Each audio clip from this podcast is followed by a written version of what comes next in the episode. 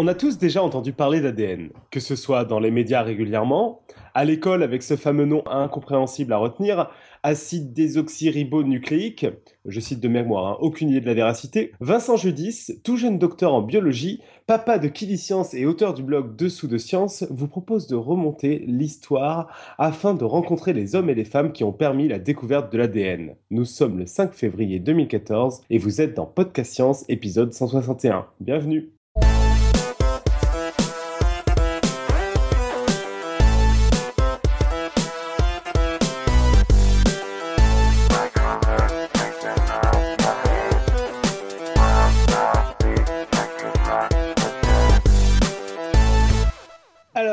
autour de la table particulièrement internationale ce soir, on a à Lausanne un dictateur déchu. Salut tout le monde. En Californie, dans la jolie ville de Santa Barbara, on a Irène. À Stab City, on a David. Toujours là. Qui va pas beaucoup parler ce soir, mais qui est bien présent. À Paris, on a Robin et moi-même. Et à Lyon, on a notre cher invité, Vincent. Salut tout le monde. Et donc, euh, bah, ce soir, un dossier sur l'ADN par Vincent, et puis après les rubriques habituelles, à savoir quelques plugs, une côte, et puis ce sera tout, parce que c'est une émission dossier. Et sur ce, je laisse la, parole à l'ancien dictateur, comme au bon vieux temps. Toujours un plaisir de monopoliser l'antenne. Euh, bon, on va commencer par présenter Vincent, notre invité de ce soir. Alors Vincent, avant de commencer, euh, d'abord j'aimerais bien que tu nous dises comment tu t'es retrouvé derrière le micro ce soir. Alors, salut Alan. Euh, donc, euh, bonjour le nouveau dictateur aussi, Nicotube. Hein. Félicitations pour avoir pris la place.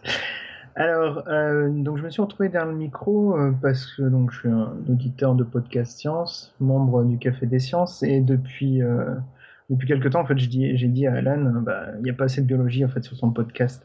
Donc du coup, il m'a proposé de venir un peu parler biologie. Donc c'est comme ça que je me suis retrouvé à faire un dossier pour pour vous ce soir. Ok, et puis on n'a pas été trop pénible dans le processus, les allers-retours, tout ça. C'est une expérience que tu recommanderais à d'autres? Bah ouais, ça va. Non, non, franchement, c'était super. Et puis bah, on verra à la fin de l'émission, je, je te redirai ça. Ouais, j'allais dire, je fais exprès de poser la question avant qu'il y ait les, les questions des auditeurs. on verra plus tard. Ok, euh, tu portes plusieurs casquettes. Donc tu l'as dit, tu es également blogueur, également sur le Café des Sciences. Ton blog s'appelle Science dessus dessous. Tout à fait. Je te propose qu'on prenne deux minutes pour en parler après la présentation du dossier.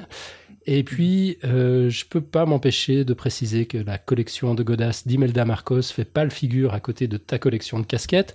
Tu es également le papa de, du projet Kiddy Science, c'est un blog de vulgarisation scientifique destiné aux enfants, animé essentiellement par la joyeuse bande de fous du Café des Sciences. Là aussi, je te propose qu'on en dise un mot après le dossier. Et puis à ce stade, les, plus attentifs parmi nos auditeurs auront, déjà remarqué que ta voix ne l'aurait pas inconnue. On a eu la chance de t'entendre euh, nous présenter une chronique sur les steaks de cellules souches. C'était lors de notre dernière soirée radio dessinée à Lyon. Ouais, c'est ça. Euh, donc ça, c'était en juin dernier. Et puis, bah, depuis, tu as fait du chemin. Si je mettais un peu les formes, il faudrait que je t'appelle Docteur Vincent, c'est ça? Ouais, non, quand même pas à ce point, oui, tout à fait. Bah, toutes mes félicitations. Merci. Tu, peux nous dire euh, en, quelques mots sur quoi a porté ta recherche et comment tu as fait avancer la science Dans la joie, j'espère? Dans la joie, toujours. Dans la joie et la bonne humeur. Donc, euh, j'ai fait modestement avancer la science, hein, comme je t'ai dit en, en privé. Euh, donc, je travaille sur les cellules souches embryonnaires à l'INSERM à Lyon et les cellules souches embryonnaires de souris. Et au cours de ma thèse, en fait, j'ai étudié trois gènes qui sont impliqués dans, dans le maintien de ces cellules souches euh, embryonnaires. Il faut savoir en fait que les cellules souches, je, je prends cinq minutes hein, pour expliquer. Je, je fais le dossier. Vas-y, vas-y, vas-y. Euh, donc les cellules souches embryonnaires, en fait, elles sont capables de se différencier dans tous les différents tissus d'un organisme vivant. Donc moi, j'ai étudié trois gènes qui sont impliqués dans le blocage de cette différenciation et qui permettent donc de les maintenir à un état indifférencié. Euh, parmi les trois gènes, donc il y en a deux qui étaient déjà connus et un qu'on a découvert au laboratoire et que j'ai nommé personnellement. J'ai l'honneur de le nommer. Sérieux, t'as nommé euh, un gène Ouais, tout à fait. tu lui as donné un nom super cool, j'espère. Alors je l'ai appelé Asgard. Waouh, je suis très fier de toi. Merci. je me disais que ça ferait plaisir. Donc euh, ouais, c'est en référence à la mythologie nordique et à Stargate. Excellent un peu geek sur les bords. Normal. Ok, bon, puis ce soir, donc, tu nous as préparé un, magnifique dossier. Tu vas tout nous raconter sur l'ADN. J'arrête de te torturer avec mes questions et puis je propose qu'on t'écoute. La parole est à toi. Merci. c'est parti. Alors, ce qu'il faut savoir, c'est que depuis l'Antiquité, euh, philosophes et scientifiques se posent des questions sur l'hérédité. Donc il y a notamment le médecin grec Claude Galien, qui vécut entre 130 et 200 après Jésus-Christ, et qui rapporta dans ses écrits des témoignages dans lesquels se trouve notamment celui d'une femme blanche, qui dit à son mari blanc, également, avoir accouché d'un métis à cause du portrait d'un Éthiopien qui a été accroché au-dessus de leur lit et qu'elle aurait regardé au moment décisif. Donc quelques années auparavant, Aristote émettait les premières hypothèses sur l'hérédité. Pour lui, la transmission parent-enfant est bien réelle, mais sa théorie est encore quelque peu éloignée de la réalité. En effet, selon Aristote, de parents mutilés naissent des enfants mutilés, par exemple de boiteux naissent des boiteux, d'aveugles des aveugles. Cependant, il considère que seul l'homme possède des caractères héréditaires, tandis que la femme possède uniquement une fonction nourricière. Donc ce qu'il faut savoir, c'est que cette euh, notion qui a été mise en place à l'Antiquité est restée en place jusqu'à à peu près le 19e siècle, où là nous allons commencer l'aventure de l'ADN et euh, explorer comment les, euh, les, scientifiques ont vraiment mis au, mis au point la théorie de l'hérédité. Donc on va commencer par Mendel. En 1822 naquit dans un village de l'Empire autrichien un petit paysan du nom de Johann Mendel. Ce dernier s'avéra très vite un petit garçon plein de ressources et très intelligent.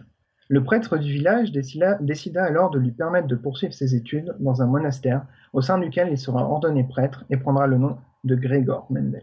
Au cours de ses études, il rencontra un botaniste qui s'appelle Franz Unger et qui avait un grave problème. Donc il en fit part à Mendel probablement dans ces termes. Donc je te laisse Alan faire l'accent. ah Je ne comprends pas pourquoi mes petits pois lisses sont devenus ridés à la génération suivante. Peut-être pourrais-tu faire une expérience pour comprendre ce phénomène? Donc Mendel opina du chef. de retour à l'abbaye, il créa un jardin expérimental dans lequel il fit pousser des petits pois jusqu'en 1865, année au cours de laquelle il publia ses résultats dans un article intitulé Recherche sur des hybrides végétaux. Donc de ces résultats, il en sortit trois lois qui sont les fondations, vraiment les fondations de la génétique moderne. Avant de vous décrire ces lois, un petit rappel. Donc, comme vous le savez, chaque individu contient pour chaque chromosome une copie de celui de son père et une copie de celui de sa mère. À l'époque de Mendel, cette notion était encore inconnue. Il décrit donc ce qu'il observe avec le terme facteur. Donc il dira par exemple le facteur jaune ou le facteur vert pour décrire ce qui est à l'origine de la couleur de ces petits pois. Et à partir de ces observations, il en a déduit que l'enfant contient un facteur de chaque parent et a pu écrire donc ces trois lois.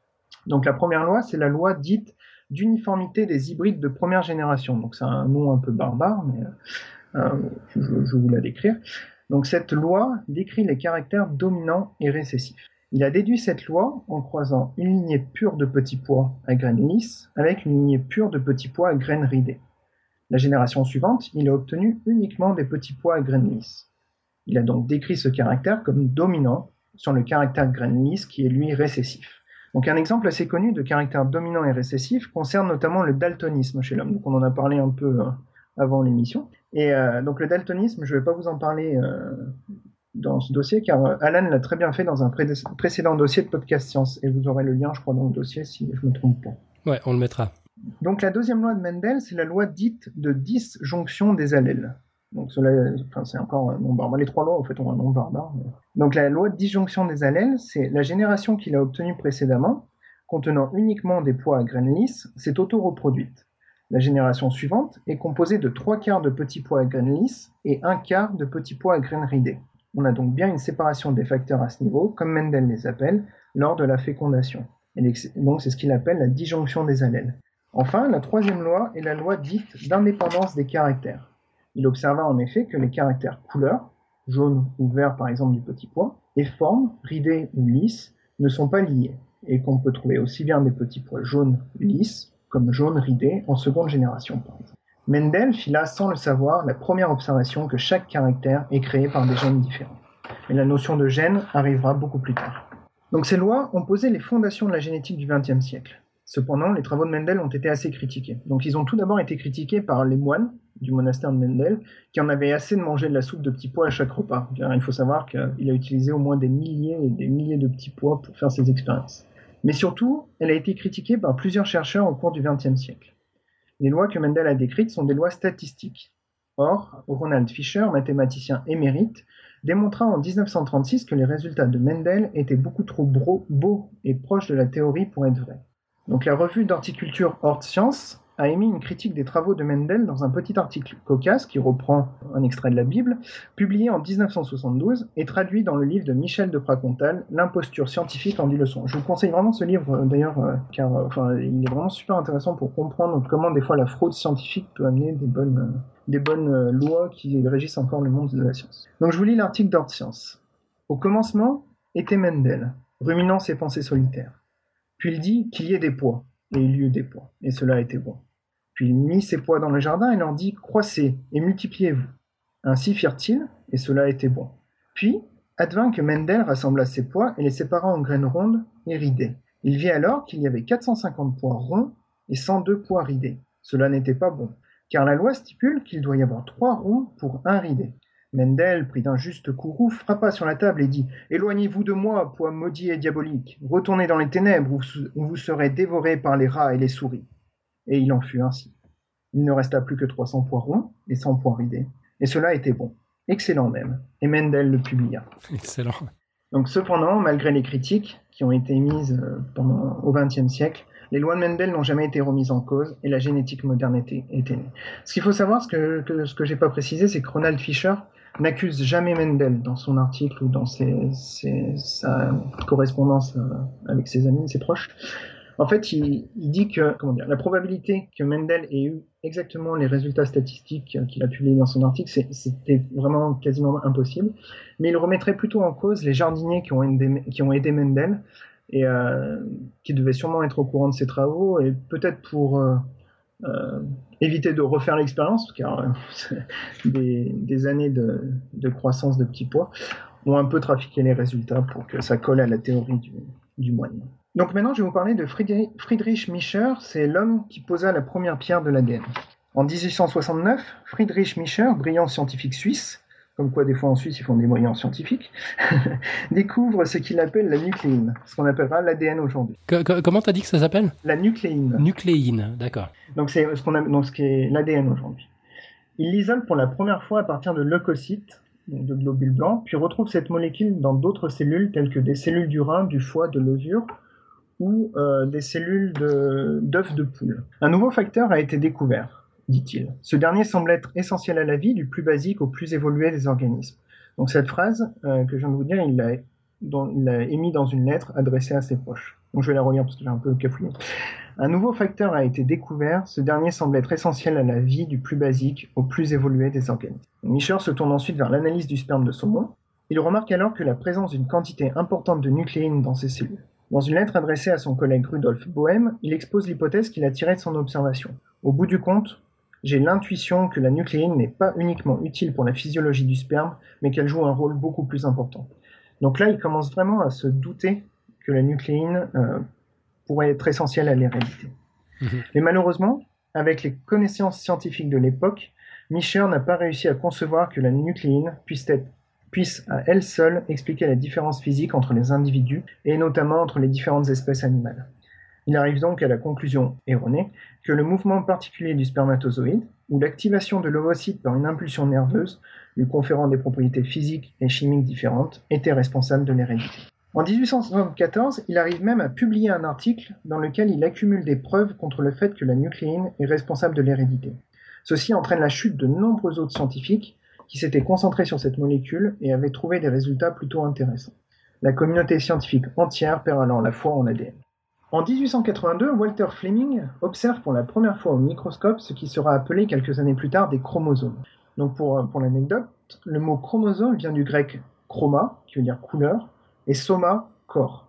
Ils ont été appelés comme cela car la coloration que Fleming utilisait pour observer les cellules au microscope se fixait sur les chromosomes.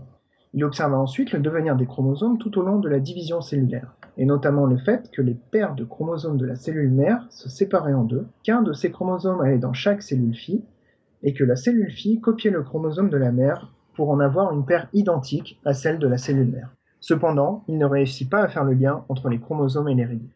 Comment les scientifiques sont revenus sur l'ADN Qui a utilisé pour la première fois le mot gène et comment ont-ils réussi à lier l'ADN et l'hérédité? Donc là, on va passer au XXe siècle et c'est le 20... les chercheurs du XXe siècle qui ont réussi à répondre à ces questions. Merveilleux.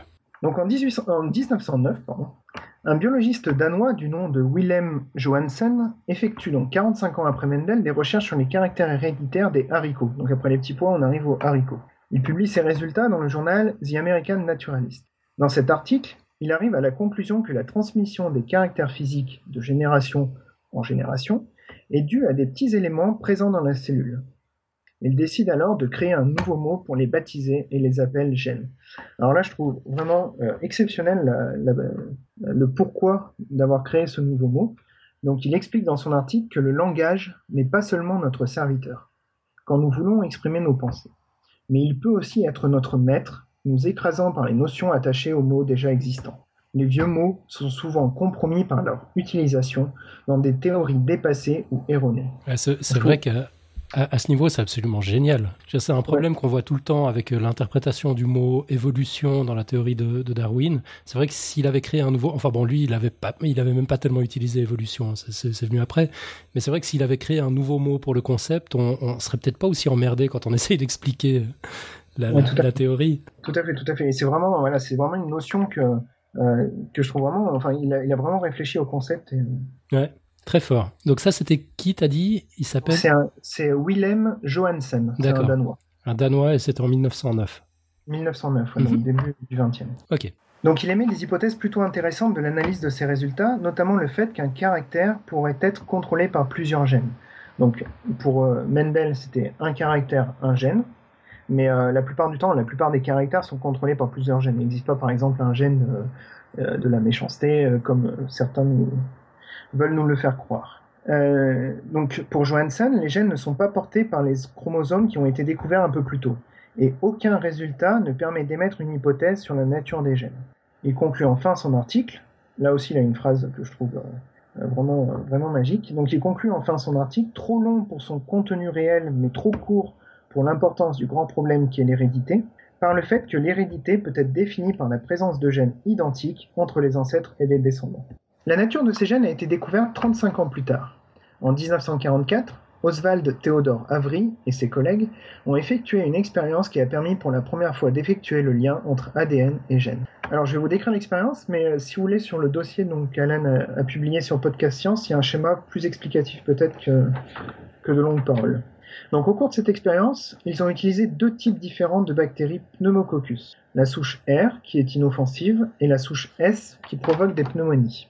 Une expérience précédente avait montré que lorsque l'on fait chauffer les bactéries S, donc euh, la souche S, c'est celle qui fait les pneumonies. Donc quand on les fait chauffer à 60 degrés, ces dernières deviennent inoffensives. Cependant, quand on mélange ces bactéries inactives avec des bactéries R, ces dernières, ces dernières deviennent alors capables d'induire des pneumonies.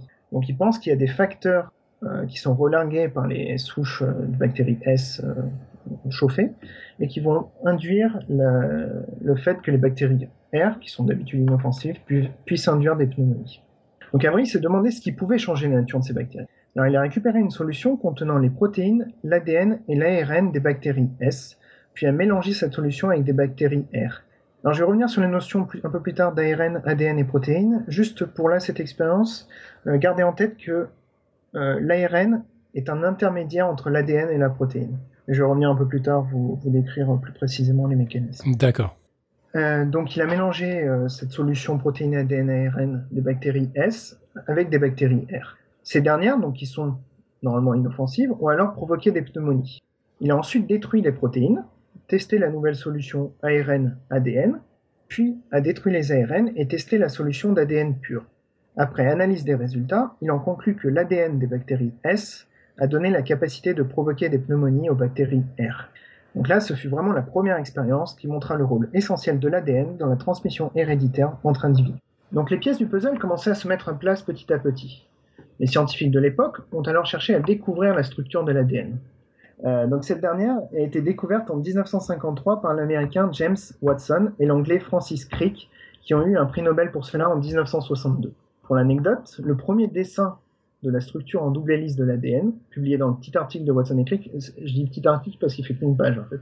C'est vrai? Euh, Ouais, ouais, il fait qu'une page.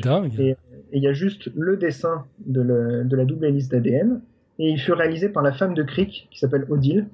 Et qui a été peintre de profession, mais en fait elle est connue que pour cette réalisation, elle n'a jamais fait d'autres tableaux. Euh, donc là, ouais, voilà, donc j'ai vu des commentaires qui me disent de parler de Rosalind Franklin, donc euh, je vais le faire. Ouf, ça, ça commence à chauffer dans la chatroom, je m'inquiétais. J'ai vu ça, mais en même temps, c'est malheureusement, je dirais, c'est la seule femme que, que, je citerai dans ce dossier. Et ça, c'est un peu, euh, ça n'a pas été réglé aujourd'hui encore. Bon, mais au moins tu la cites, c'est déjà bien.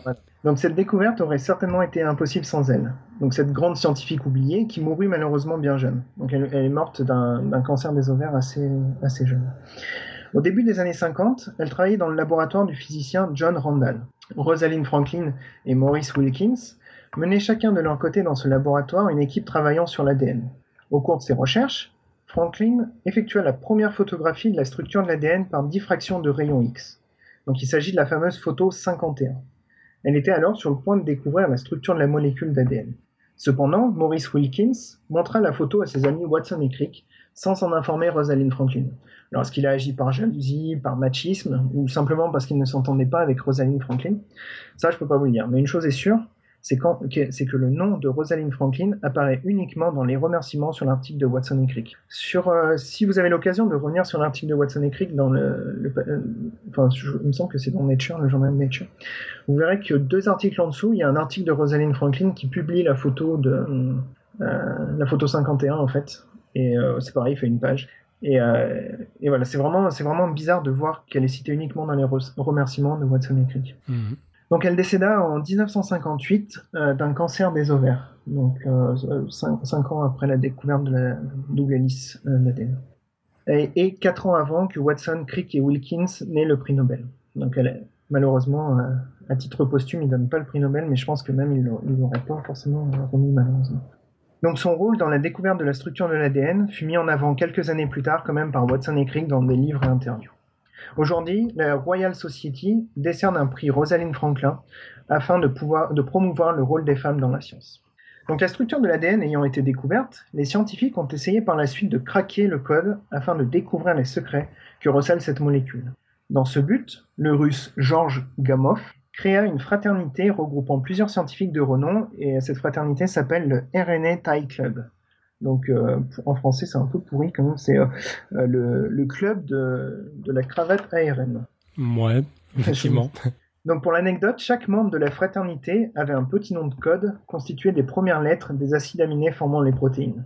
Donc Crick était TYR, tir pour tyrosine. Watson, c'était PRO pour proline. Et tous les membres portaient une cravate différente sur laquelle était représentée la structure de l'acide aminé de leur nom de code, d'où le nom du club. Cependant, ce n'est pas un membre de ce club privé qui déchiffra le code de l'ADN. Donc petit aparté à ce niveau pour rappeler les bases du code génétique. Donc la traduction de l'ADN fonctionne comme le chantier de votre maison par exemple. On peut comparer l'ADN au plan de l'architecte. Comme le plan d'architecte qui contient toutes les informations nécessaires pour construire une maison, l'ADN contient l'information pour créer et gérer un être vivant. Le code de l'ADN est composé d'une répétition de quatre bases azotées qui sont A pour adénine, T pour thymine, C pour cytosine et G pour guanine. Donc c'est cette répétition des quatre bases qui va faire le code euh, génétique. Le plan de l'architecte est ensuite lu et transcrit par le chef de chantier. On peut alors le comparer à l'ARN, qui est une transcription de l'ADN dans nos cellules. Donc plutôt, euh, je vais être un peu plus précis, c'est l'ARN messager, parce qu'il existe différents types d'ARN. L'ARN messager est également constitué d'une répétition de quatre bases azotées, qui sont l'adénine, la cytosine et la guanine, comme l'ADN, et l'uracile qui remplace la thymine. Donc, les bases azotées, c'est les lettres de cet alphabet euh, de, l'ADN. Hein.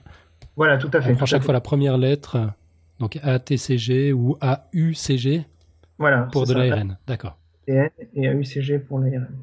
Et ce qu'il faut, faut voir là, c'est que c'est un, un, alphabet à quatre lettres comme pourrait être le, code informatique binaire, par exemple. le binaire, il est sur, sur deux chiffres en fait. Et là, on est sur quatre, euh, sur quatre signes. Un code quaternaire, si je ne me trompe pas. ouais, je pense. On peut dire ça. On va voir si on se fait engueuler par les matheux. a priori, il n'y a pas de réaction. donc, euh, pour, pour finir, donc, le chef de chantier euh, qui, qui, construit votre maison traduit le plan pour les ouvriers qui effectuent alors les travaux. Les ouvriers, on peut les comparer donc aux protéines. Dans la cellule, l'ARN est traduit en protéines, l'ARN messager, pardon, traduit en protéines, et c'est ce code-là que les scientifiques essayaient alors de briser. Les protéines sont constituées de 22 acides aminés qui sont reliés entre eux par des liaisons dites peptidiques. je ne vous citerai pas ici tous les acides aminés de peur d'être rébarbatifs, mais donc comme j'ai donné les noms de code de Watson et Crick, il y a au moins la proline et la, et la tyrosine. Donc revenons à nos moutons. En 1961, Marshall Nirenberg et Johann Mattei déchiffrèrent pour la première fois une partie du code génétique. Pour cela, ils ont utilisé un système sans cellules ou cell-free. Ce système a consisté à mettre dans un tube à essai tout ce qu'ils considéraient comme étant nécessaire pour créer une protéine. Ils ont ensuite rajouté des séquences d'ARN composées uniquement d'une seule base. La première séquence d'ARN utilisée ne contenait que des U, ou uraciles. Ils ont alors obtenu une protéine composée d'une répétition d'un seul acide aminé, la phénylalanine. La première traduction du code génétique été effectuée. La traduction se passe en codon en fait. On, considère trois bases euh, azotées vont donner un acide aminé. Donc ici, ils ont remarqué que la répétition U, donc 3 euh, U, donnait la phénylalanine. Ils ont alors recommencé avec une séquence d'ARN ne contenant que des C et observèrent que la répétition C, C, C code pour la proline. L'apport de Har Gobind Khorana, qui est un chercheur indien travaillant aux États-Unis, fut alors décisif. En effet, il fut le premier scientifique à créer un ARN synthétique en choisissant précisément la composition de sa séquence. Le premier ARN qu'il créa était composé d'une répétition des bases UCU, CUC. Il a, alors obtenu une série, une protéine pardon, composée d'une répétition du couple acide aminé sérine-leucine. Donc UCU égale sérine, CUC égale leucine. Donc c'est assez fastidieux comme travail. Et euh, c'est pour ça qu'ils ont eu le prix Nobel euh, en 1968 pour cette découverte qui a vraiment permis de franchir un cap dans la compréhension de l'ADN. Et ils ont pu ainsi craquer tout le code génétique. Et ils ont pu euh, ainsi décrire la, la, traduction de l'ADN en protéines. Ok, donc Nobel bien mérité. Tout à fait. Tout à fait.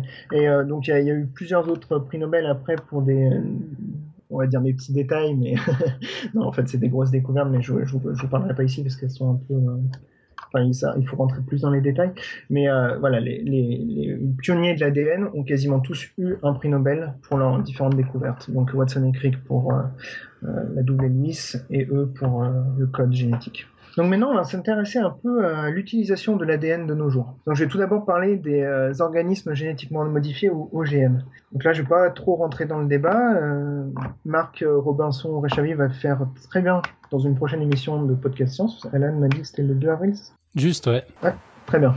Donc, euh, je ne vais pas rentrer dans le débat, je vais juste vous expliquer l'historique un peu des OGM. Donc, le principe des, OGM consiste à rajouter, modifier ou enlever un gène à un organisme vivant. Le premier OGM a été créé en 1973 par Stanley Cohen et Herbert Boyer. Ces deux scientifiques américains ont introduit un gène de résistance à un antibiotique à l'intérieur d'une bactérie dénommée Escherichia coli. Le gène fonctionna, et la bactérie devint résistante. Aujourd'hui, cette technique est utilisée en routine dans les laboratoires de recherche. Donc moi, au quotidien, euh, je l'utilise. Le gène fonctionna, euh, pardon, excusez-moi. En 1983, les chercheurs belges Joseph Schell et Marc van Montagu ont été les premiers à réussir la modification génétique d'une plante de tabac. Aujourd'hui, les plantes génétiquement modifiées, le coton, le maïs, le riz, sont plantées sur plus d'un quart des terres cultivées et permettent de réduire la consommation de pesticides de manière assez importante. Donc, euh, comme je vous l'ai dit, je ne veux pas rentrer dans le débat, mais je vous invite à lire l'article de Mark von Montagu, justement, dans le Wall Street Journal, qui est intitulé The Irrational Fear of GM Foods. Oh, euh, donc voilà, donc là, c'est pour les OGM. Ouais, donc, comme je vous ai dit, je ne vais pas plus rentrer dans les détails, mais euh, Marc le fera très très bien. donc maintenant, je vais vous parler d'un autre. d'une autre utilisation des ADN que je trouve tout aussi intéressante et vraiment, je pense, pleine d'avenir. En 2012, des chercheurs d'Harvard ont réussi à copier pour la première fois un livre traitant de génétique, bien sûr comme par hasard, en ADN. Ce livre contient exactement 53 426 mots, 11 illustrations et un programme Java. Au lieu d'utiliser le système binaire informatique, comme je vous l'ai dit précédemment 1, 0, les chercheurs ont utilisé pour coder ce livre le système quaternaire de l'ADN, A, T, C et G. Ils ont alors synthétisé de manière complètement artificielle des morceaux d'ADN contenant des petits passages du livre. Ces morceaux, tous rassemblés, pèsent environ 1 picogramme, soit un trillion de fois moins qu'un gramme. Donc c'est comme si voilà, vous portiez votre bibliothèque. votre bibliothèque pourrait faire quasiment un gramme. J'avoue, c'est plus fort que le Kindle encore. Oui, je pense. Donc les morceaux d'ADN ont ensuite été séquencés et les chercheurs ont pu alors retrouver l'intégralité du livre sur leur ordinateur. En janvier 2013, l'équipe du chercheur britannique Nick Goldman a amélioré le, système de stockage sur ADN. En effet, afin de réduire la perte d'informations, ils ont eu l'idée de la stocker sur des petites séquences d'ADN de 117 bases azotées chacune. Sur chaque séquence, ils ont également ajouté un petit indice permettant de correctement la situer au moment de l'assemblage final, un peu comme un numéro de page par exemple. Ils ont ainsi réussi à stocker en ADN les 154 sonnets de Shakespeare, 26 secondes audio du célèbre discours de Martin Luther King I Have a Dream, une photo de leur laboratoire à l'EBI euh, à Kingston au Royaume-Uni, l'article de Watson écrit comme par hasard, et une notice pour réassembler et traduire les différentes petites séquences d'ADN. Donc tout ça euh, sur de l'ADN. Après traduction, ils ont récupéré 100% de leurs données. L'équipe de Nick Follman estime que le stockage en ADN de chaque mégabit de données coûte environ 12 400 dollars, donc c'est encore pas donné, et que sa lecture coûte environ 220 dollars.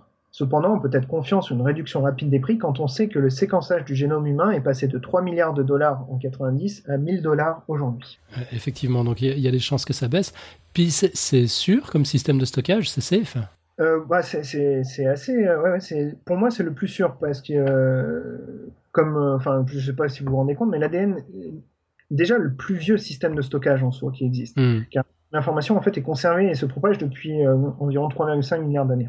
Ouais, c'est complètement fou. Puis dans, dans les, premiers ancêtres communs qui remontent à, cette période, donc ancêtres communs tout le vivant d'aujourd'hui, il y avait déjà des séquences ADN qu'on retrouve chez tous les individus de toutes les espèces, de, de, tous les ordres. Euh, aujourd'hui, toi et moi, on a dans chacune de nos cellules un bout de code qui date de cette époque-là. C'est ça Tout à fait, tout à fait. C'est hallucinant quand même.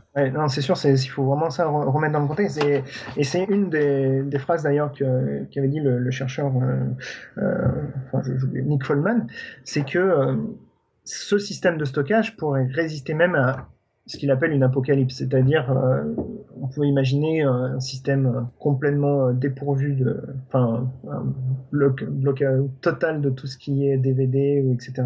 disque dur, mais l'ADN restera quand même.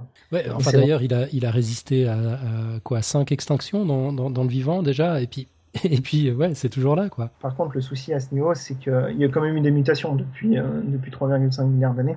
Et, ce serait dommage, par exemple, qu'au milieu d'un livre de Shakespeare, on trouve de la chiclite ou, ou des trucs comme ça. ça c'est les risques du métier. Donc, euh, par contre, les systèmes de stockage actuels d'ADN sont vraiment euh, performants et euh, on peut stocker, on arrive à stocker de l'ADN dans des congélateurs, donc à moins 20, donc dans tous les congélateurs qu'on a dans, dans, nos frigos, et à le stocker plusieurs, plusieurs années sans problème. Ok. Donc on peut imaginer euh, bientôt avoir notre euh, stock de DVD et de livres au congélateur. Pourquoi pas? Et euh, il y, a aussi un truc qui est impressionnant, c'est qu'ils ont sorti il n'y a pas très longtemps un séquenceur d'ADN sous forme de clé USB. Donc on peut imaginer plus tard, pourquoi pas louer un, DVD, donc un tube contenant de l'ADN, le déposer sur notre clé USB et lire ça directement sur notre télé. donc voilà, il faut, faut, rêver un peu. Mhm. Depuis peu, l'ADN est également utilisé en nanotechnologie. Donc cela a commencé tout d'abord avec les recherches de Paul Rothmund qui créa les premiers origamis en ADN. Euh, donc j'ai mis pareil la référence de l'article dans le dossier et, euh, une photo que, vous pouvez regarder du premier origami qu'il a fait. Donc grâce aux capacités de repliement particulières de l'ADN, ce chercheur, travaillant à Pasadena aux États-Unis, a réussi à créer les plus petits smileys au monde. Donc il a fait des smileys d'ADN. Donc chaque smiley mesure 100 nanomètres de long, soit environ 1 millième de la largeur d'un cheveu, 2 nanomètres d'épaisseur, et est composé de 14 000 bases d'ADN. Paul Rothmund a réussi également à créer plusieurs autres origamis d'ADN en 2D, notamment une carte du monde. Donc euh, si, euh, vous, voulez, vous pouvez aller sur l'article et vous verrez tous les, euh, les origamis d'ADN qu'il a créés. En 2009, l'équipe de Sean Douglas du Dana-Farber Cancer Institute à Boston a réussi à créer pour la première fois des nanostructures d'ADN en trois dimensions. Son plus grand exploit reste quand même la formation d'un icosaèdre en ADN. Alors, icosaèdre, j'ai appris ce que c'était que quand j'ai lu ça dans l'article, je me suis dit un peu, euh, qu'est-ce que c'est donc il s'agit en fait d'une structure en trois dimensions comportant 20 faces triangulaires et toutes ces structures ne mesurent que 20 à 40 nanomètres de long. D'accord. Donc, à, quoi, ça va servir? Tu peux me demander, Alan ouais, à, quoi est-ce que ça va bien pouvoir servir? Un peu bizarre de faire des, smileys. Bah, en fait, l'an dernier, des chercheurs de l'Institut McGill au Canada ont créé une nanoboîte d'ADN pouvant transporter un médicament à l'endroit désiré dans le corps humain. Selon les chercheurs, les nanostructures d'ADN ont plusieurs avantages. Elles sont biodégradables, c'est-à-dire qu'elles peuvent être. Euh, donc, euh, elles ne sont pas comme les, nanoparticules qui, font actuellement et on ne sait pas trop comment, comment les dégrader. Elles peuvent être construites de manière extrêmement précise et leur taille, leur taille, forme et caractéristiques peuvent être optimisées au maximum. Ceci est difficilement possible pour toutes les autres nanotechnologies d'ailleurs. De plus, les chercheurs imaginent dans le futur une nanoboîte d'ADN capable de s'ouvrir uniquement en présence d'une protéine donnée. Ainsi, par exemple, on peut imaginer que la nanoboîte ne s'ouvrirait qu'en contact de protéines cancéreuses, délivrant ainsi le médicament précisément au niveau de la tumeur. Donc la nanotechnologie à base de l'ADN peut être un des futurs de la thérapie ciblée. Donc enfin, je vais juste dire deux mots sous forme d'ouverture sur l'utilisation de l'ADN au niveau de la police scientifique et des diagnostics. En France, comme vous le savez peut-être, euh, a été mis en place le fichier national automatisé des empreintes génétiques euh, en 98, 1998. Aujourd'hui, le fichier contient plus de 2 188 000 profils génétiques différents qui correspondent à des personnes interpellées, à des suspects, à des traces retrouvées sur les lieux de crime. Donc depuis 98, il y a quand même plus de 2 millions de traces ADN dans ce fichier. Et euh, tout le monde peut y être. Il suffit qu'on soit passé dans un lieu, lieu de crime précédemment et on peut être dans ce fichier. Peut-on penser donc que dans un futur proche, toute personne sera enregistrée sur ce fichier? Est-ce que les profils ADN ne seront pas utilisés à mauvais escient par des compagnies d'assurance, par exemple? Aujourd'hui, le séquençage du génome humain ne, coûte quasiment plus rien. Peut-on craindre de voir apparaître une nouvelle forme d'eugénisme avec la possibilité de, séquencer le génome de son enfant à naître? Est-ce qu'on ne risque pas de tomber également dans un séquençage systématique des êtres humains afin de détecter la présence de marqueurs génétiques un risque et de proposer des traitements dès le plus jeune âge, même s'il y a une faible probabilité que la personne tombe malade, ou alors proposer des assurances adaptées. Ce qu'il faut savoir, c'est qu'il y a vraiment très peu de maladies qui sont monogéniques et qui ont une seule, euh, qui suit, qui a une seule mutation sur un gène.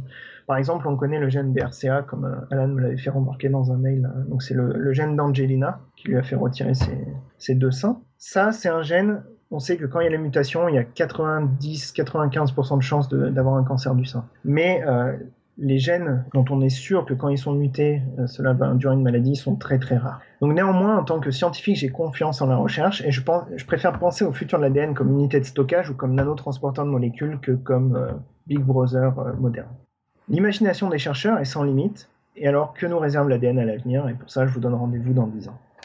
En attendant, si vous voulez retrouver l'histoire intégrale de l'ADN avec toutes les étapes dont je n'ai pas parlé faute de temps, je vous conseille le site www.gène-abc.ch. Donc c'est un site suisse, comme quoi les Suisses sont très forts en vulgarisation scientifique et qui est très très instructif. Voilà, merci à tous. Bah, formidable, écoute, merci à toi. C'était vraiment passionnant. On a, eu de tout là, des trahisons, de la soupe au pois. Une formidable histoire. Merci. Et puis j'ai appris dans la chatroom qu'en fait les, les images de Paul Rotemoun, là, tu sais les, smileys en ADN, ont été produites grâce au microscope d'Irène. Irène, t'es toujours là? Ouais, ouais, non, non, c'est vrai que c'est intéressant. Enfin, moi, je l'ai connu il y a très longtemps. Paul Rotemoun, il était venu euh, justement pour utiliser nos microscopes et euh, et il était au tout début de ses recherches, il était tout jeune et, euh, et oui, il, fait ses, il appelle ça des origamis en fait, l'ADN. Il, il, trafique un petit peu euh, euh, les séquences d'ADN et avec l'AFM, on peut, on peut aller voir avec une super haute résolution en fait toutes les structures. Effectivement, c'est passionnant, ouais. C'est vraiment, c'est vraiment ouais, passionnant la manière dont il arrive à, à, créer des origamis de différentes formes et de. Enfin, c'est vraiment, vraiment, incroyable. Quand j'ai vu ça, j'étais Et oui, et une des applications euh, qu'il aimerait faire, c'est utiliser l'ADN dans les circuits intégrés des ordinateurs, en fait. Non, seulement pour aller créer des, euh, comment dire en français, du stockage de données, mais aussi euh, créer les circuits eux-mêmes, en fait, en utilisant l'ADN pour, en créant des circuits qui sont, qui peuvent être régulés, en fait, en fonction des séquences. C'est vraiment intéressant. Ah, ça, j'ai pas, pas entendu parler. Je, suis pas du tout compétent en informatique, peut-être que. mais ouais, non, j'avais pas vu ça, mais oui, c'est sûr que. Enfin, je pense qu'il y a de l'avenir, le croisement biologie informatique euh, avec l'ADN. Ouais. Et il est très sympa en plus. C'est vraiment quelqu'un de, vraiment cool et sympathique. Ah bah ça, forcément, je veux dire, pour faire des smileys en ADN. Non, sur sa page, euh, sa page web où, enfin, où il se présente et où il présente son, son travail, ça, ça se ressent qu'il est, qu'il est sympa. Ça se voit, Ouais, c'est vrai. Ok, Vincent, on a eu quelques questions pour toi dans la chatroom. Euh, Il y a Pouillot qui nous dit, bon, c'est une blague, euh, stocker de l'information sur ADN c'est bien, mais attention aux données sensibles, il vaut mieux avoir un antivirus, justement en lien avec ce que tu viens de dire. Ou alors des bons, des bons antibiotiques. Parce que euh, pour amplifier en fait les, les séquences d'ADN stockées, on utilise des bactéries résistantes, donc des OGM, résistantes à un antibiotique. Et euh, donc il faut avoir le bon antibiotique pour pouvoir amplifier la bonne séquence. Donc c'était pas, c'était pas loin de la vérité. Ok. Et puis, euh, bah, comme, comme tu as dit qu'il y a eu des. Enfin, je sais plus quel mot tu as utilisé, c'était pas des pollutions, mais il y a eu des. euh, en- enfin, il y a des traces de, d'ADN viral dans notre ADN. Il y en a manifestement dans l'ADN de, de tout le vivant, j'imagine. On peut considérer qu'en fait, il n'y a pas d'antivirus dans ce système de stockage. Tout à fait. Ok. On a eu bon tout un débat entre Randall Flagg et LGJ pour savoir si on pouvait effectivement considérer que euh, le, le langage de l'ADN est un langage quaternaire. Enfin, si c'est un alphabet, un, un alphabet quaternaire. Dans, dans les grandes lignes, hein, Randall Flagg disait bah, Je suis pas sûr que ce soit le cas parce que toutes les lettres peuvent pas se combiner avec toutes les autres. en fait, euh, il y, y a un tableau, euh, on peut quasiment tout croiser. Ah, En fait, il y a un tableau, le tableau si, vous regardez le tableau du code génétique, euh, vous le trouver facilement sur, euh, sur Google quoi. Vous verrez, donc vous avez première lettre euh, ATCG, deuxième lettre ATCG et, euh, et après troisième lettre. Mais le truc, c'est que par exemple, certains codons vont donner la même, euh, le même acide aminé au final. Donc je, je, je, je, vais regarder, je vais vous donner un exemple parce que je ne les connais pas par cœur malheureusement. Ça remonte à loin. donc par exemple, pour la phényla- phénylalaline, donc ça peut être U, U, U ou U, U, C. Donc ces deux codons, ces deux répétitions de trois lettres vont donner de la phé- phénylalaline. Mais après, chez- toutes les lettres, tu vois, il y a toutes les combi- combinaisons qui existent. D'accord. En fait, quand on dit qu'elles peuvent pas se combiner entre elles, c'est entre, euh, en- entre les, les deux brins d'ADN que les A vont toujours avec les T et les C vont Ah, toujours avec les G. Mais après, le, le langage à proprement parler, c'est la succession sur un seul des brins d'ADN, c'est ça? Ah, tout à fait, tout à fait, tout à fait. Donc c'est bel et bien Et- quaternaire en fait. Voilà, ouais, tout à fait. D'accord. C'est sûr qu'après, euh, pour, euh, pour l'hybridation entre deux brins d'ADN, les A toujours avec les T, les C toujours avec les G. Mais euh, là, le code génétique, c'est sur le même brin, c'est la suite, euh, comme je vous dis, euh, allo, ça peut être, enfin c'est un mot, j'ai une suite de quatre lettres, donc là c'est une suite de trois lettres, euh, trois lettres d'ADN. D'accord. Par contre, si je me souviens bien, on a l'habitude souvent de dire qu'il est universel, mais c'est pas un code universel. Si je me souviens bien, il y a des euh, chez les bactéries, le code est différent, c'est ça? C'est un peu. euh, moi, pour, pour moi, le code est, enfin, le code est universel, c'est-à-dire que euh, on va avoir les. Enfin, il me semble, là, je- j'ai peur de dire je vais peut-être pas aller trop loin. Cependant, euh, il existe, euh, il a existé, et euh, différents types d'ADN. C'est-à-dire que vraiment, dans les. J'ai vu, j'ai vu un papier il y a pas longtemps là-dessus, euh, dans les temps immémoriaux, euh, il y a eu différents types d'ADN. Et il me semble qu'il y avait de l'AXN, de l'AZN, et donc c'était les bases azotées qui étaient différentes. Et là, on avait vraiment plusieurs codes génétiques, donc. Et c'est l'ADN qui a, qui a survécu. Mhm. Mais alors, le- sur les, les bactéries, je veux pas trop dire de bêtises, donc je vais pas aller plus loin, mais euh, il me semble Ouais, que... il, il me, il me semblait que le code était différent pour certains acides aminés chez les bactéries, mais bon, c'est pas très Mais important. alors, c'est peut-être certaines bactéries très particulières, Mhm. mais là, je... Mhm. Non, je, je peux pas trop, je peux pas trop m'avancer. Ok, on a Robin qui vient de reparcourir la, la chatroom euh, et qui nous dit qu'il adore les remarques sur la bonne compilation de l'ADN et qu'il est pour renommer ACGT Gabusome. Ça claque vachement plus. Ah, c'est pas mal. On a Pascal qui demande si A égale T et C égale G. Euh, pas égal, en fait, c'est... Euh... Je, je vois après qu'il met plutôt équivalent, mais non, en fait, c'est... euh, Ce sont des mêmes types de bases, c'est-à-dire qu'il y aura... Euh, alors, A et T, c'est des purines, il me semble, ou pyrimidines, j'arrive jamais... je, regarde en même temps, je triche un peu, mais bon. Euh, c'est des purines, en fait. Et euh, G- C et G, des pyrimidines. Donc, c'est le même type de base. Euh, seulement, ils sont pas équivalents, c'est-à-dire que si on remplace un T par un A, on peut facilement avoir des problèmes dans la traduction du code. Par exemple, euh, je vais vous dire un, exemple. Donc, il y a UGA qui va donner un codon stop, c'est-à-dire qu'on va euh, arrêter. Ici, ça veut dire voilà, on arrête la traduction de la protéine. Si on remplace le A par un U, le dernier A par un U, donc par l'équivalent d'un T, on aura une cystéine. Donc on aura continuité de la traduction protéique. Donc euh, c'est vraiment, euh, c'est ça, dès qu'il y a une mutation, ne serait-ce que d'une seule base, ça peut complètement changer la production de la protéine. Et tous les, mécanismes sous-jacents du fonctionnement de la cellule. Et c'est notamment le, problème au niveau de, c'est un des problèmes de, de l'exposition aux UV peuvent entraîner des cancers, c'est que ça entraîne des mutations au niveau de l'ADN. Les, UV vont casser l'ADN. C'est des, des cassures qui sont quand même assez importantes. Et euh, le fonctionnement des protéines ne, va plus, soit elles seront plus traduites, soit, etc. Et c'est comme ça qu'on aura les cellules qui vont moins bien fonctionner et former des, des cancers. Donc c'est ça, voilà. C'est pas équivalent, ce sont le même type de base, mais euh, on peut pas remplacer l'un par l'autre. Ok.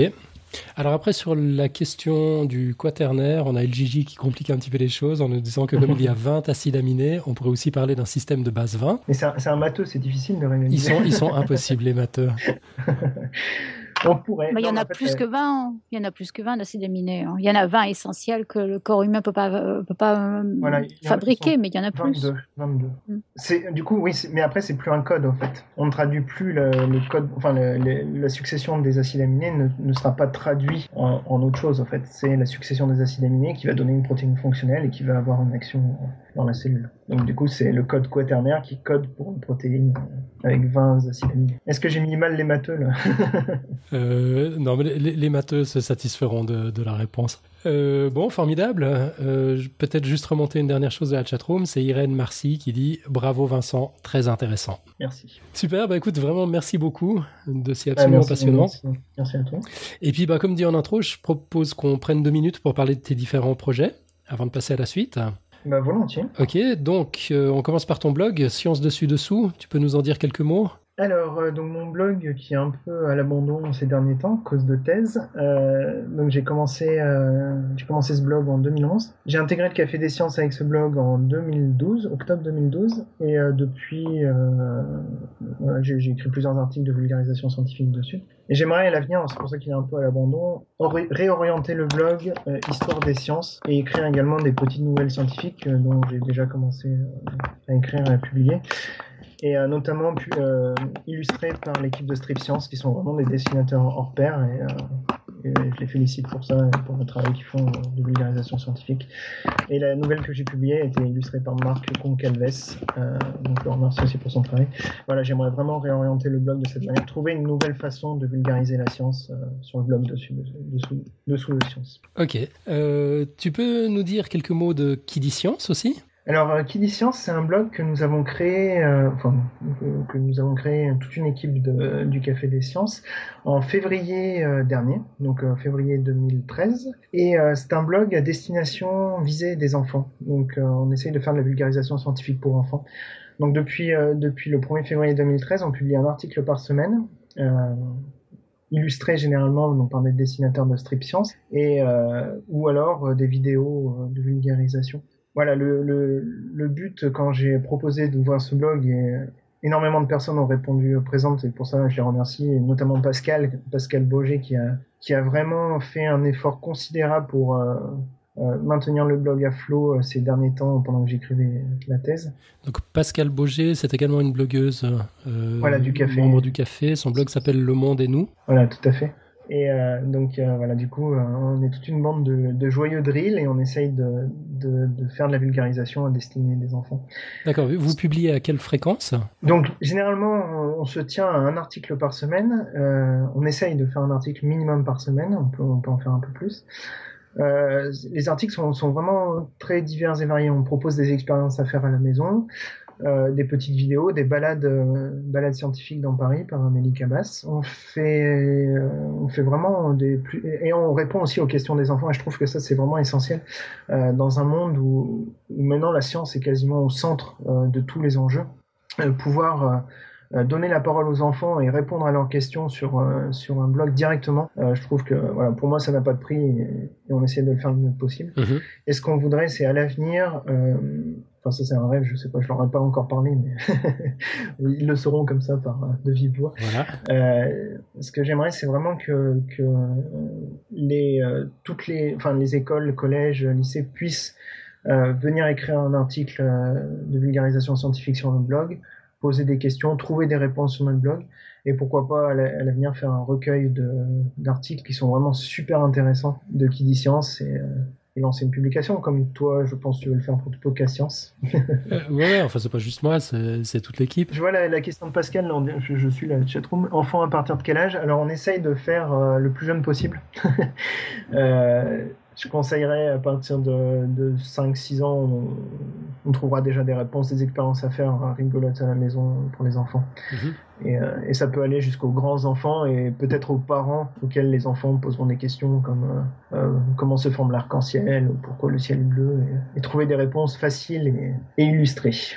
Ok. Puis qui est-ce qui lance les sujets? Enfin, ça part toujours de questions d'enfants ou ça peut être des sujets qui sont lancés spontanément? Alors, il euh, y a un peu de tout. Euh, reste, enfin, dernièrement, on a très peu de questions d'enfants. Alors, euh, on arrive quand même à. On a, enfin, j'ai une bonne nouvelle à Pascal notamment et à tous les membres de Licence.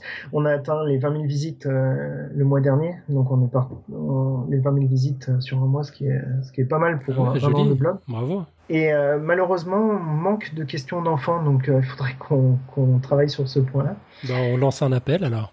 Voilà, donc si, si dans la chatroom, il y a des, des futurs auditeurs de Podcast Science euh, ont des enfants qui posent des questions, allez sur dit Science. Et généralement, on se, on se lance des idées entre membres du café et on, et on prévoit des articles. Donc il y a toujours un, un, un système de relecture aussi, c'est-à-dire que les articles, on les publie ensemble. Enfin, quelqu'un, une personne va l'écrire, va l'illustrer et euh, on, on check tous ensemble pour, euh, pour le publier sur le blog. C'est vraiment un travail participatif et associatif qui est, qui est vraiment super intéressant. Ok. Euh, et puis vous avez des retours de, de vrais enfants? Alors, on a pas mal de commentaires sympas sur le blog d'enfants de, de, qui, qui, sont plutôt contents.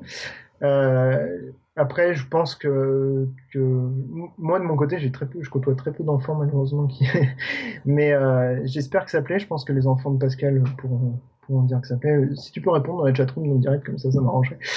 Euh, et on a eu un article d'élèves de, de, collège qui a été publié sur le blog, d'élèves de la classe de Martin, de Martin. Et euh, Martin du blog Pourquoi le ciel est bleu? Voilà, je sais pas si j'avais le droit de le dire. Monsieur Pourquoi. Euh, donc euh, non mais donc son, sa classe a publié un article et c'était vraiment vraiment super intéressant ce travail aussi. Bon, bah formidable. Écoute, on souhaite euh, longue vie à ce, ce, beau projet. Merci. Et ah, on a la réponse de Pascal, en fait. Elle nous dit que non, ils ah. ne lisent pas. Allez, bon, bah, voilà. Les Même enfants sont des ingrats. Qu'est-ce qu'on peut faire? Ok, je propose qu'on enchaîne. On va écouter le pitch de l'émission de la semaine prochaine. Alors, c'est des choses qui se commentent pas. Je crois qu'il faut les écouter d'abord et puis on en discutera après. On y va.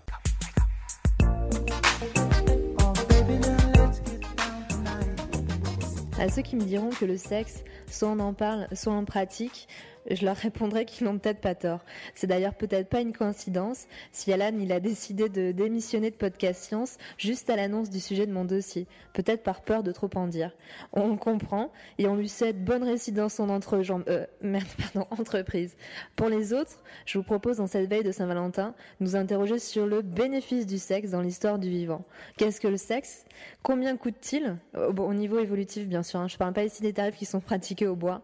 Euh, Est-ce que le sexe euh, vaut-il le coup par rapport à la reproduction asexuée Tout, tout, tout, vous saurez tout sur le sexe en écoutant Podcast Science. Alors rendez-vous mercredi 12 février à 20h30. Bisous.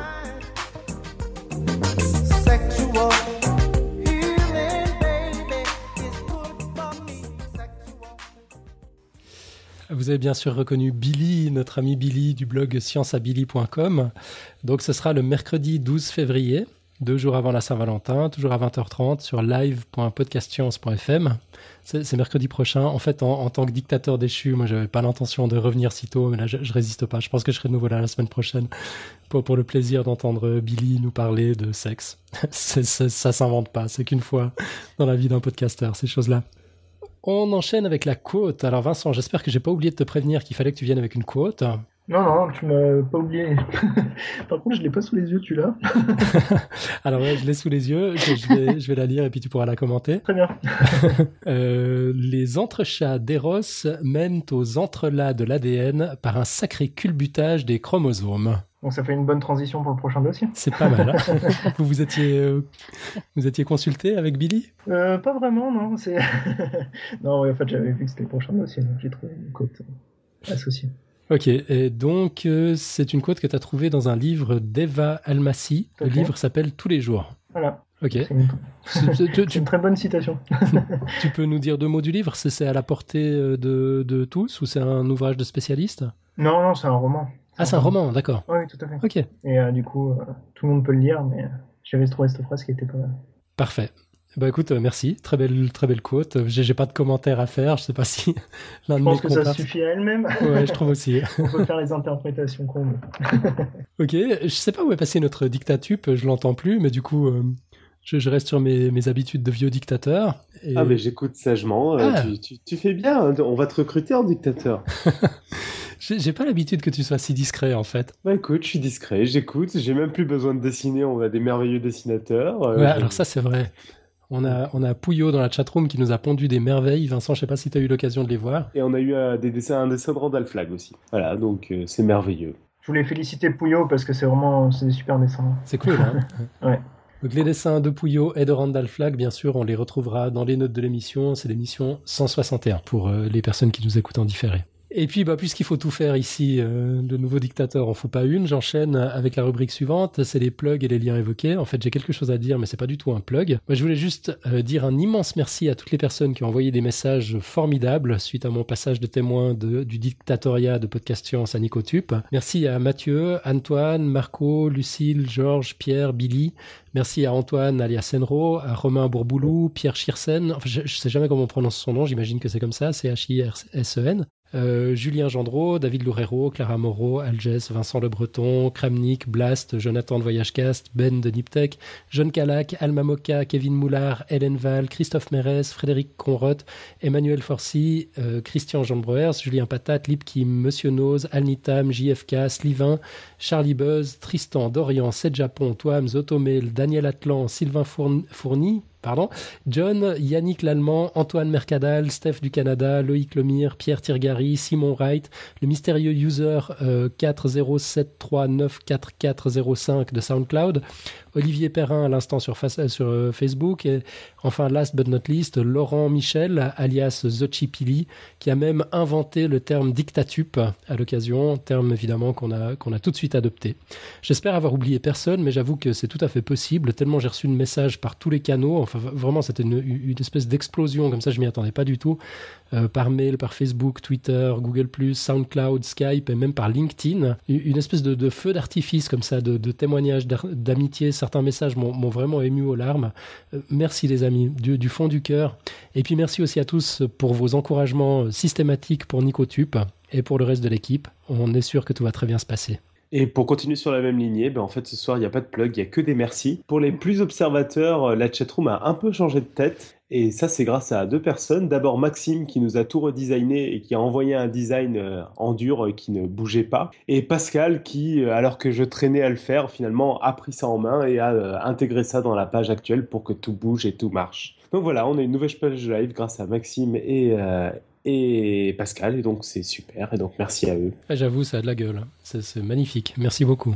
Et puis donc on va conclure. Eh bien, comme d'habitude, que vous ayez aimé ou non, surtout ne restez pas les bras croisés, envoyez-nous tous vos commentaires, euh, toute euh, critique constructive est bienvenue.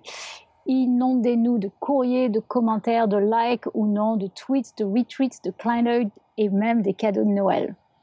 Vous pouvez faire tout ça sur Podcast Science FM, Facebook, Twitter, iTunes, SoundCloud, bref, surtout l'Internet mondial, allez-y. C'est très très agréable d'entendre tous ces noms de réseaux sociaux qu'on prononce à la française prononcés avec un vrai accent. C'est quelque chose. Chez nous, on dit retweet, c'est vrai. Mais... Bref, en tout cas, merci encore à tous et à toutes, euh, poditeurs et actrices chéries, d'être fidèles au poste chaque semaine. Merci à Pouillot et à Randall Flag pour les dessins. Merci à Vincent pour le dossier. Euh, D'ailleurs, Vincent, tu peux nous dire rapidement où est-ce qu'on te retrouve sur l'Internet mondial? Alors, vous pouvez me retrouver sur Twitter, euh, at de science et euh, voilà, sur mes blogs, n'hésitez pas à me contacter. Ah, j'ai oublié juste, je fais un peu de pub. le laboratoire dans lequel, euh, dans lequel je travaille a ouvert un compte Twitter récemment, c'est INSERM U846. Et comme c'est moi qui le gère, je vous conseille d'aller le voir. On fera un peu de, on essaiera d'ouvrir le, labo au, grand public. Alors, on vous rappelle aussi au passage, on en parlera dans deux semaines lors du freestyle, qu'on a toujours un quiz en cours sur un merveilleux sujet qui est la transplantation fécale. Est-ce que ça existe, un faux ou un tox? Est-ce que ça sauve des vies? Et est-ce que ça sauve des vies? C'est toi, Alan, qui a préparé toute une recherche d'investigation là-dessus. pas encore, mais j'ai mes sources. Je sais ce que je vais raconter. Moi, moi j'ai des collègues de boulot qui sont tombés sur mes recherches. Ils ont fait une tête bizarre. Hein. J'ai fait un article sur l'infusion de matière fécale, si tu veux, avec des dessins de Stéphanie Dubuc. bah, J'aime bien quand on parle entre spécialistes. Formidable. Bref, et sur ce, ben, on se retrouve mercredi prochain, donc le 12 février à 20h30, juste avant la Saint-Valentin, sur live.podcastscience.fm avec Billy, qui va nous parler de sexe. Et d'ici là, bonne semaine à toutes et à tous, et que... Sabi, Imufi, Pisi et que servir la science soit votre joie. Ce qu'on vient d'entendre, c'était un message d'Hélène Val de Guyane, euh, donc au bord du fleuve Amazon. Euh, c'est du Bushitengo. Le Bushitengo, ça regroupe plusieurs langues parlées par les Noirs marrons, dont le Saramaka, le Paramaka, le Sranan, le Njuka, plus communément appelé Taki-Taki, ce qui est un poil péjoratif. Enfin voilà, donc ça c'était une traduction de notre, euh, notre petit mot de la fin. Puis à partir de maintenant, on vous invite, surtout aux personnes qui sont dans des coins un peu exotiques pour nous, hein, de, la planète à nous envoyer euh, leurs enregistrements du petit slogan que servir la science soit votre joie dans la langue locale et puis on les diffusera à chaque fois. Je trouve l'idée super cool.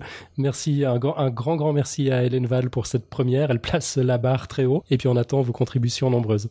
Et si vous êtes dans un pays francophone, vous pouvez aussi participer. C'est super. N'hésitez pas à utiliser les accents ou expressions locales. Enfin, étonnez-nous comme d'habitude on vous fait confiance. On se retrouve la semaine prochaine. Allez, ciao, ciao. Ciao. Ciao. Bonsoir.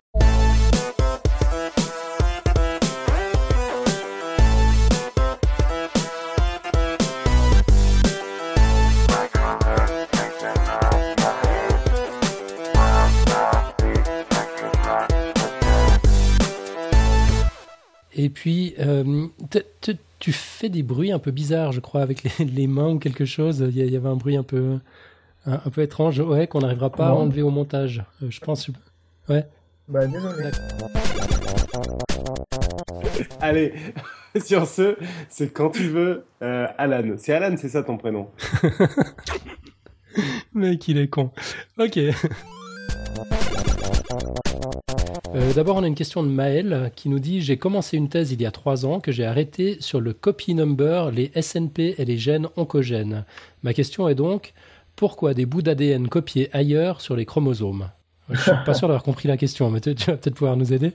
Euh, pourquoi euh, Non, en fait, il y a eu des intégrations tout au long de l'évolution, des intégrations de séquences virales, qui sont des rétrotransposons, qu'on retrouve qui sont très répétés et conservés entre les espèces.